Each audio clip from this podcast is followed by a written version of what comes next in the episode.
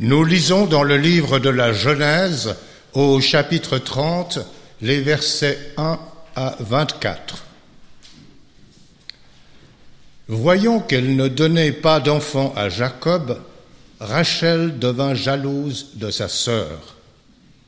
Elle dit à Jacob, Donne-moi des fils ou je meurs. Jacob s'irrita contre Rachel et s'écria, suis-je, moi, à la place de Dieu, lui qui n'a pas permis à ton sein de porter son fruit? Elle reprit, Voici ma servante Bilha, va vers elle et qu'elle enfante sur mes genoux. D'elle, j'aurai moi aussi un fils. Elle lui donna pour femme Bilha sa servante, et Jacob vint à elle. Bilha devint enceinte et donna un fils à Jacob. Rachel s'écria, Dieu m'a fait justice, il m'a exaucé et m'a donné un fils. C'est pourquoi elle l'appela Dame. Bilha, servante de Rachel, devint à nouveau enceinte et donna un second fils à Jacob. Rachel s'écria, par le savoir-faire de Dieu, j'ai su faire, et avec ma sœur, je l'ai même emporté. Et elle l'appela Nephtali. Lorsque Léa vit qu'elle s'était arrêtée d'enfanter, elle prit sa servante Zilpa, qu'elle donna pour femme à Jacob. Zilpa, servante de Léa, donna un fils à Jacob. Léa s'écria, quelle chance Elle l'appela Gad. Puis Gilpa, servante de Léa, donna un second fils à Jacob. Et Léa s'écria, Quel bonheur pour moi, car les filles m'ont proclamée heureuse. Et elle l'appela Asher. Au temps de la moisson des blés, Ruben partit dans les champs en quête de pommes d'amour il en rapporta à sa mère Léa. Rachel dit à Léa, Donne-moi des pommes d'amour de ton fils. Léa répondit, Ne te suffit-il pas de m'avoir pris mon époux pour que tu me prennes aussi les pommes d'amour de mon fils? Rachel reprit, Eh bien, que Jacob couche avec toi cette nuit en échange des pommes d'amour de ton fils. Le soir, Jacob revint des champs, Léa sortit à sa rencontre et dit, Tu viendras à moi, car je t'ai pris à gage contre les pommes d'amour de, mon fils. Il coucha avec elle cette nuit-là. Dieu exauça Léa, elle devint enceinte et donna un cinquième fils à Jacob. Léa s'écria, Dieu m'a donné mes gages parce que j'ai donné ma servante à mon époux. Elle l'appela Issachar.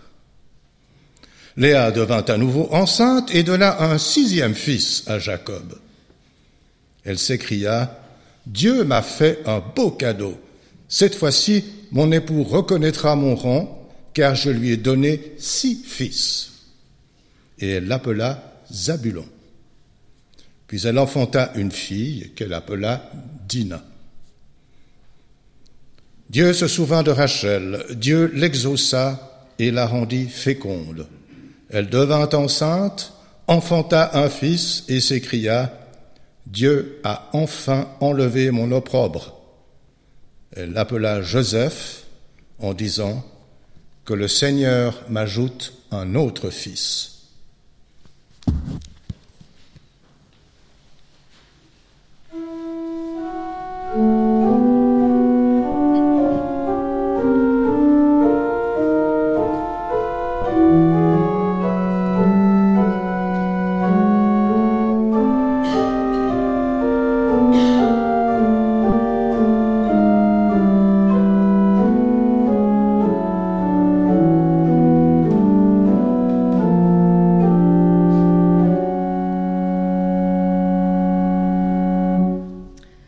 Un frère, une sœur, on ne les choisit pas. Ils nous sont imposés. Soit ils nous précèdent et nous devons composer avec elle ou avec lui dès sa venue au monde. Soit ils viennent après nous et nous devons accueillir et faire une place à ce petit nouveau ou à cette petite nouvelle qui potentiellement menace le lien que j'ai avec mes parents, ma place. Le lien entre frères et sœurs est toujours complexe. Nous sommes à la fois si proches et si différents. Et entre ressemblance et altérité, il faut sans cesse composer. Sans oublier le fait que c'est une relation dans laquelle ça triangule. Nous sommes frères et sœurs d'une même mère, d'un même père, et c'est sous le regard parental que se tricote notre lien. C'est sous le regard parental que frères et sœurs se livrent à des embrassades affectueuses ou à des accrochages violents. Un lien fraternel ou sororal se construit toujours entre haine et amour. Et c'est un lien qui demande du travail. Alors contrairement au lien avec les amis, on ne pourra jamais totalement rompre le lien du sang. On pourra s'éloigner, parfois même ne plus jamais se voir ni se parler. Mais rien ne pourra jamais effacer le fait que j'ai une sœur ou un frère, ou que je suis la sœur ou le frère de cet autre. C'est peut-être cette présence imposée, c'est peut-être cette obligation de défendre sa place, son territoire d'emblée, qui alourdit le lien fraternel ou sororal. Ce n'est pas donné ni facile. Ce dont la Bible témoigne dès les premiers chapitres de la Genèse. On y voit des frères qui sont en proie à la rivalité. Cain et Abel, Jacob et Ésaü, Joseph et ses frères. Il est question de jalousie, de tromperie, de meurtre.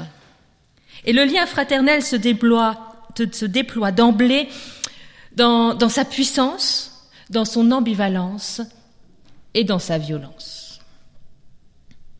Prenons l'exemple de Jacob et d'Ésaü, de ce conflit qui prend corps dans le corps même de leur mère.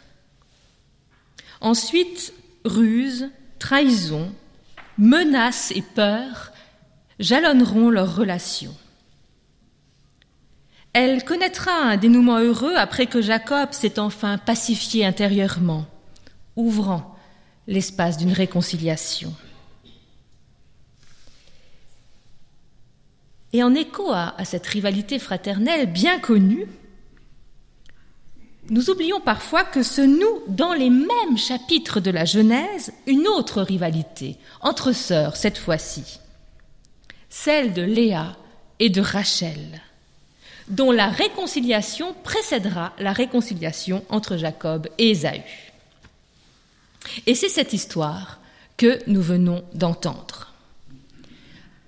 Alors rappelons-nous que Léa et Rachel donc sont sœurs, que Léa est la grande, nous dit la Bible, qu'elle a les yeux doux, que Rachel, elle, est la petite et elle est d'une très grande beauté.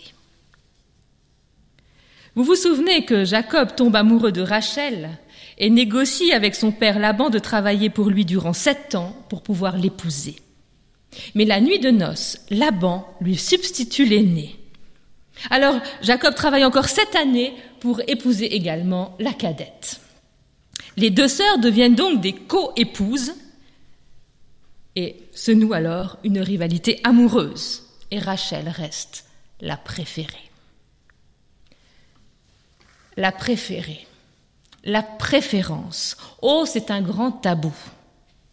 Bon, enfin, voyons, cela n'arrive jamais qu'un parent préfère un enfant. On les aime autant, mais différemment. Allez dire cela à l'homme ou à la femme qui vit depuis son enfance dans l'ombre de la préférée ou du préféré. Allez dire cela à celui ou celle qui souffre de ne pas avoir été choisie, de n'avoir pas eu la première place. Certaines personnes vivent toute leur vie en quête de cette préférence, de cette élection, avec le sentiment de ne pas être à la hauteur de l'amour parental. Et il leur en faut du temps pour se rendre compte que cette préférence, cette élection, ne dépend pas de leur qualité intrinsèque, mais du lien tel qu'il s'est noué avec le parent, avec une part de mystère, comme dans tout attachement. Et oui, certaines relations entre frères et sœurs sont polluées à vie par cette rivalité entre le chouchou et l'autre. Alors revenons-en à Rachel et Léa. Pour elles, le jeu de la préférence ne se joue pas avec leur père, mais avec leur mari. Et elles ne sont pas encore au bout de leur peine car leur rivalité va continuer à se jouer, et cette fois-ci sur le terrain de la fécondité. Rachel est stérile, Léa, elle, donne naissance à des fils. Vous l'avez entendu, Rachel, pour écraser sa sœur, donne sa servante Bila à Jacob et enfante à travers elle. Alors Léa fait la même chose avec sa servante Zilpa. Cette guerre de femmes donne naissance quand même à beaucoup d'enfants. On pourrait presque dire qu'ici la jalousie est très féconde. Mais jusqu'où ira ce jeu de rivalité? Rachel, Léa, qui semblent être à la merci de la volonté de leur père et du désir de leur mari, pourront-elles enfin sortir de cette situation qui les enferme dans un conflit qui ne fait que s'exacerber et qui semble sans fin? Pourront-elles sortir de ce que Rachel nomme un dur combat? Littéralement dans le texte, une lutte de Dieu, une lutte avec Dieu. Donc pour Rachel, c'est vraiment un combat surhumain contre sa sœur. Le deuxième fils de la servante de Rachel est d'ailleurs le témoin vivant de ce combat, puisqu'il se nomme Nephtali, qui signifie combat. Donc ce combat prend vraiment cher hein, entre ces femmes, mais heureusement, au fil des naissances, le temps passe. Et voici qu'apparaît dans le récit Ruben, le premier des fils, qui, nous dit-on, est dans les champs il a grandi. Et dans ce texte, c'est comme dans la vie, c'est en voyant nos enfants devenus grands que l'on prend conscience du temps qui passe. Donc le temps a passé. Et maintenant, Ruben risque d'être pris en otage dans la dynamique de rivalité de sa mère et de sa tante.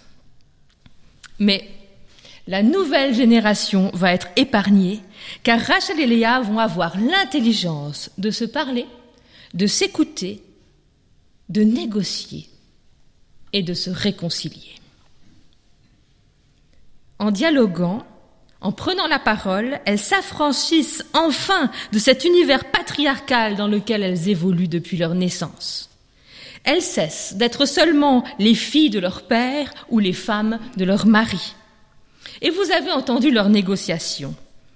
Elles expriment leur souffrance mutuelle de femme et de mère. Rachel souffre de n'être que la femme de substitution, la seconde dans le cœur de son mari, et elle ose en faire le reproche à sa sœur. Pardon, c'est Léa. Il y a une confusion hein, en permanence dans le texte. J'ai été prise. Donc c'est Léa qui souffre d'être la femme de substitution. Et Rachel, elle, elle souffre de ne pas enfanter, de ne pas donner d'enfant à l'homme qu'elle aime.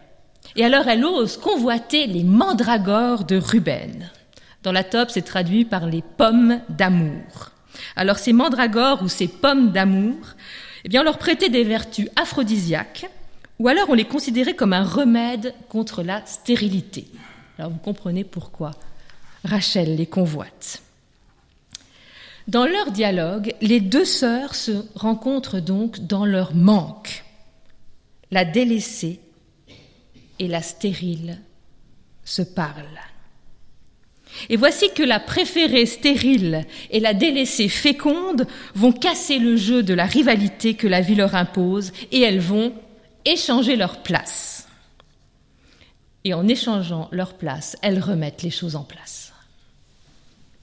Ainsi, Rachel laisse Léa coucher avec Jacob, qui est aussi son époux, et Léa laisse à Rachel les pommes d'amour de son fils, symbole d'une fécondité à venir. Anne-Laure Zwilling, dans son livre Frères et sœurs dans la Bible, analyse avec finesse l'histoire de ces deux sœurs et résume ainsi ce qui se joue dans notre passage. Elle écrit Les deux sœurs réussissent à créer un espace de négociation qui leur permet de construire un espace de relation qui leur est propre. Elle ajoute plus loin elles font place pour une relation à leur sœur, même là où ça leur est le plus difficile. En fin de compte, Rachel renonce à sa place d'épouse unique, Léa renonce à sa fierté de mère. C'est la seule valorisation sociale qui leur était proposée, mais elles sont prêtes à la sacrifier. Même si l'on ne sait pas réellement ce qu'il advient de leur relation par la suite, on voit ensuite les deux sœurs s'unir pour soutenir Jacob et s'opposer à leur père. Et en effet, au verset 31-14, on voit les deux sœurs parler d'une seule voix. Alors, qu'est-ce que nous apprend cette histoire? Elle nous apprend, ou elle nous rappelle, l'importance du temps, du dialogue et aussi de l'accueil de sa sœur, de son frère tel qu'il est, tel qu'elle est. Alors, ma sœur ou mon frère, si je l'accueille dans sa singularité, dans son humanité, n'est plus la menace qui, en miroir, hein, me renvoie à mon manque et à ma jalousie. Ma sœur, mon frère est alors l'autre qui, dans son humanité, me renvoie à mon humanité. Et dès lors, il est possible de se déplacer et de grandir en fraternité, en sororité. Il est possible de laisser un peu de place à l'autre et parfois même sa place. J'aimerais vous donner un conseil. Prenez soin de vos relations avec vos frères et sœurs, parce que c'est un vrai bain de jouvence.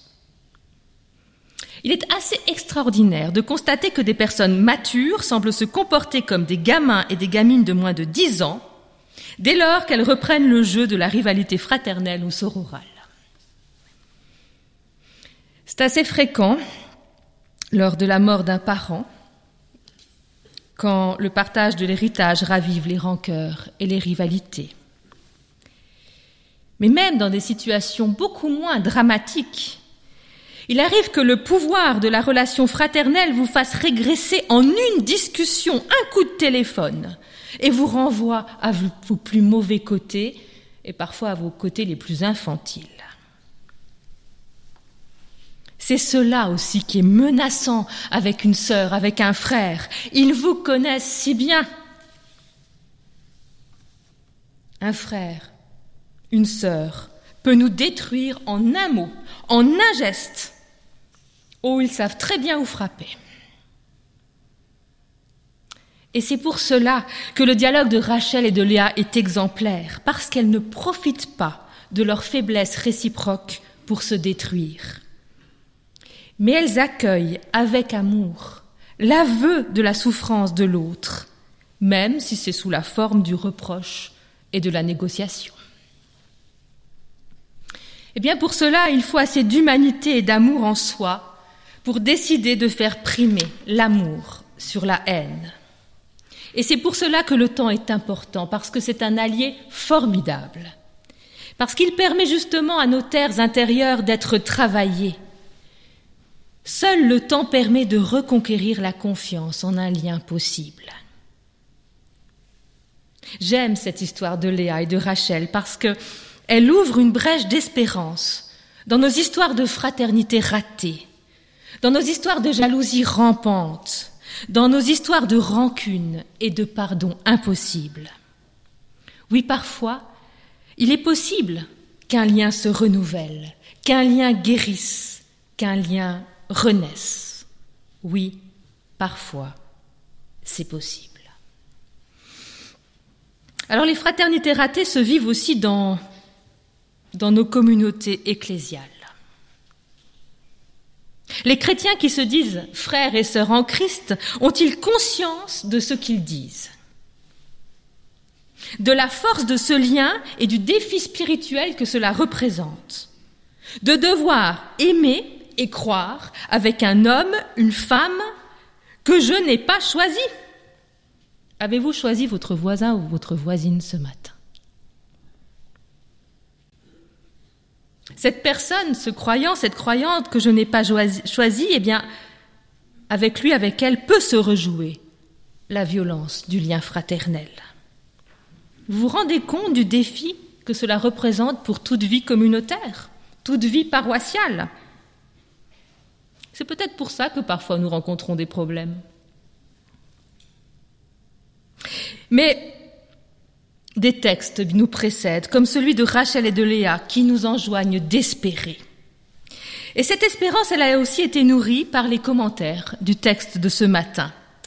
Et dans la tradition midrashique, on nous raconte même que Rachel avait vaincu sa jalousie dès le premier mariage de Jacob. Jacob se méfiait de Laban, et il avait donné des signes de reconnaissance à Rachel afin d'être sûr que c'était bien elle sous le voile de la mariée. Mais Rachel a communiqué ces signes de reconnaissance à Léa. Donc dès le début de l'histoire, elle cède consciemment sa place à sa sœur. Dans un autre commentaire midrashique, ce sont carrément les fœtus qui changent de place. D'accord, ça va loin. Mais je vous cite quand même ce passage et ce commentaire, très symbolique et très signifiant. Je vous cite le résumé qu'en fait Suzanne Last-Stone dans un article passionnant intitulé Le féminisme et la conception rabbinique. Suzanne Last-Stone rappelle en fait le commentaire des deux versets que nous avons entendus tout à l'heure.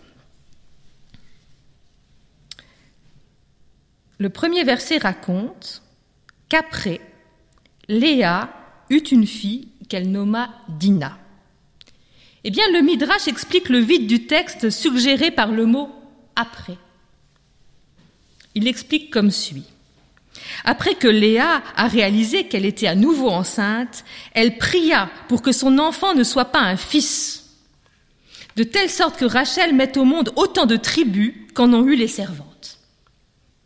Dieu a remplacé le fœtus de sexe féminin Dina par le fœtus masculin de Léa. Dieu lui dit, Tu es une personne clémente, et donc je serai miséricordieux envers elle. Dieu écouta les prières d'amour de la jalouse Léa pour Rachel et échangea les fœtus. Il se rappela aussi l'acte d'amour de la jalouse Rachel envers sa sœur et donna à Rachel un fils. Bon, quelle histoire. Mais voyez-vous ici, la, la tradition rabbinique tire vraiment sur le fil de la thématique de l'amour qui peut vaincre la jalousie, jusqu'à céder son mari, jusqu'à céder son fils. Ce sont vraiment de belles histoires, mais qui peuvent nous sembler très éloignées de nos expériences quand nous n'y arrivons pas. Quand il est impossible de dépasser la jalousie, l'offense ressentie, la brisure du lien. Il arrive en effet qu'on n'y arrive pas. Le dialogue n'est plus possible, les cœurs sont gelés, les liens semblent gâchés à jamais. Et en effet, parfois on est pris, cela peut arriver à chacune, à chacun de nous. Hein. Parfois on est pris dans la jouissance de se décréter irréconciliable. Magnifique expression, la jouissance de se décréter irréconciliable. Cette expression m'a sauté aux yeux alors que je lisais cette semaine le dernier roman de Daniel Pénac. Daniel Pénac qui, dans La loi du rêveur, met en récit la tension entre rêve, fiction et réalité. Et dans son récit, il, met en scène de vraies personnes, hein, des personnes qu'il connaît, et il en fait des personnages de fiction. Et alors, tout est possible, et il s'amuse même à les réunir autour d'un projet commun. Il essaie de les réconcilier au cœur de la fiction.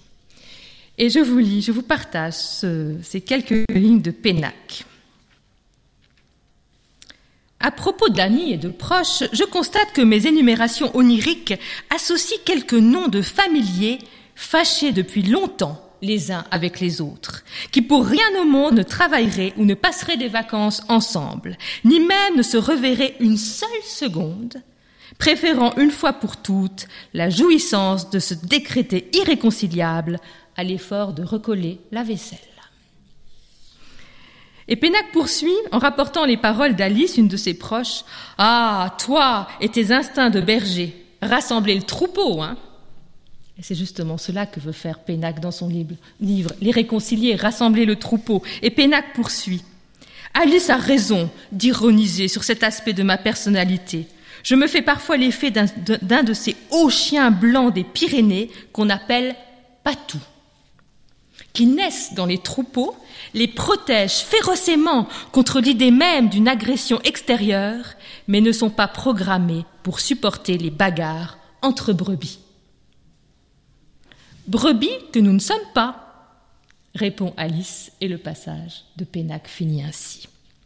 Bien, ce passage m'a fait sourire parce que je me suis dit que les pasteurs sont parfois comme ces chiens patous, essayant de réconcilier leurs troupeaux de fidèles, les encourageant à la réconciliation. Mais ils savent bien que les paroissiens ne sont pas des brebis obéissantes et soumises. Et bien heureusement. Mais est-il interdit d'espérer et de rêver encore en une autre humanité capable de se rassembler. Rachel et Léa en sont les modèles. Elles ont eu l'intelligence de dialoguer et peut-être qu'elles ont eu aussi l'instinct profond de ne pas détruire leur famille. Ne peuvent-elles pas nous inspirer? Brebis que nous, que, nous ne sommes pas, brebis que nous ne sommes pas, dit Alice. Et si finalement brebis était un terme positif? Parce que justement, savez-vous que le terme hébreu Rachel désigne une brebis? Savez-vous que l'agneau est le symbole de la grâce de Dieu déjà chez les Juifs? Ce symbole qui sera attribué à Jésus. La brebis est aussi appelée Rarmine, qui signifie grâce. Donc Rachel évoque la brebis et la grâce de Dieu. Alors en effet, Alice a raison. Nous ne sommes pas des brebis. Mais si nous le devenions, au sens biblique du terme, et si nous tentions de devenir des brebis, des Rachel, capables de vivre de la grâce de Dieu jusque dans nos relations avec nos frères et avec nos sœurs. Amen.